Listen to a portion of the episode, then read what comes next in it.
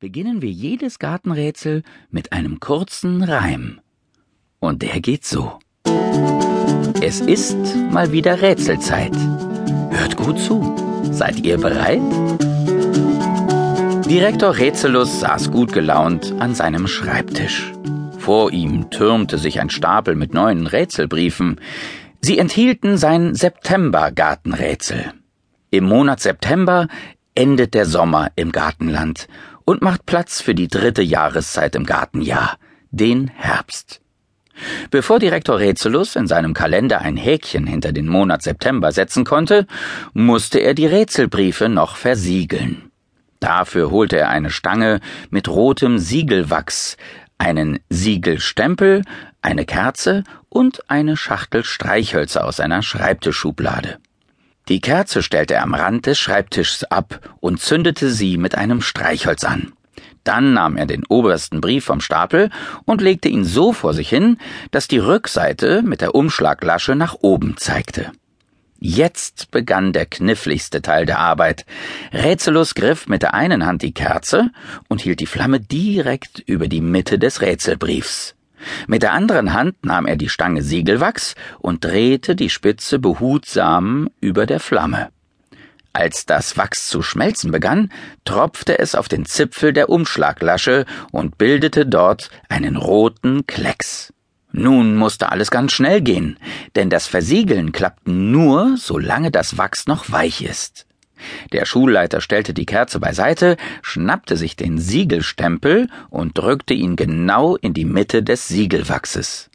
Im Kopf zählte er langsam bis drei, und erst dann hob er den Stempel ab. Zufrieden betrachtete Direktor Rätselus das Ergebnis. Vor ihm lag der erste, frisch versiegelte Septembergartenrätselbrief. Auf seiner Rückseite prangte stolz ein rotes Siegel mit einem geprägten Fragezeichen. Auf diese Weise versiegelte Direktor Rätselus alle übrigen Rätselbriefe. Als er fertig war, stellte er seine Umhängetasche auf den Schreibtisch und schob die Rätselbriefe hinein. Die Tasche war kaum groß genug, um alle Briefe in sich aufzunehmen. Außerdem war sie schon ein wenig in die Jahre gekommen, ganz wie Direktor Rätselus selbst. Deshalb musste er beim Befüllen der Tasche sehr vorsichtig sein, denn sie platzte förmlich aus allen Nähten.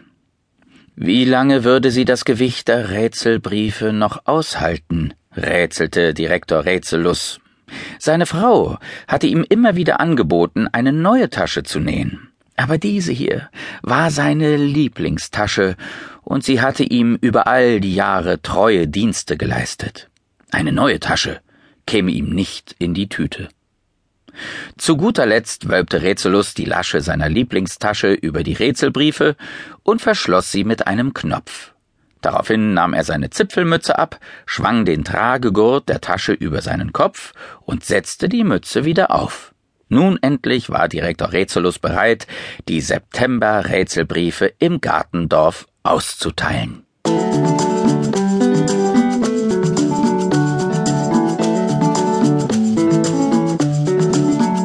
Der erste Vorbote des Herbstes war ein kräftiger Wind.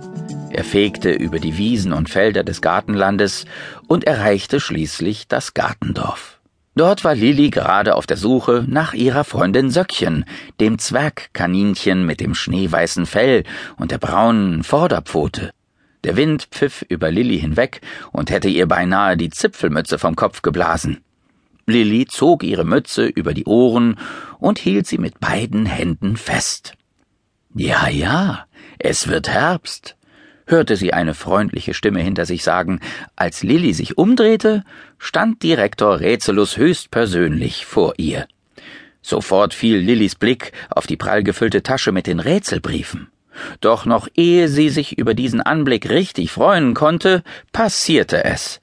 Entweder war die Tasche nun wirklich zu alt, oder die Briefe zu viele. Es machte flopp und im selben Augenblick sprang Lilli der Knopf von Direktor Rätselus Lieblingstasche entgegen. Er sauste im hohen Bogen durch die Luft und verschwand auf Nimmerwiedersehen im dichten Gestrüpp des Wegrands. Doch damit nicht genug. Beinahe zur selben Zeit erfasste ein kräftiger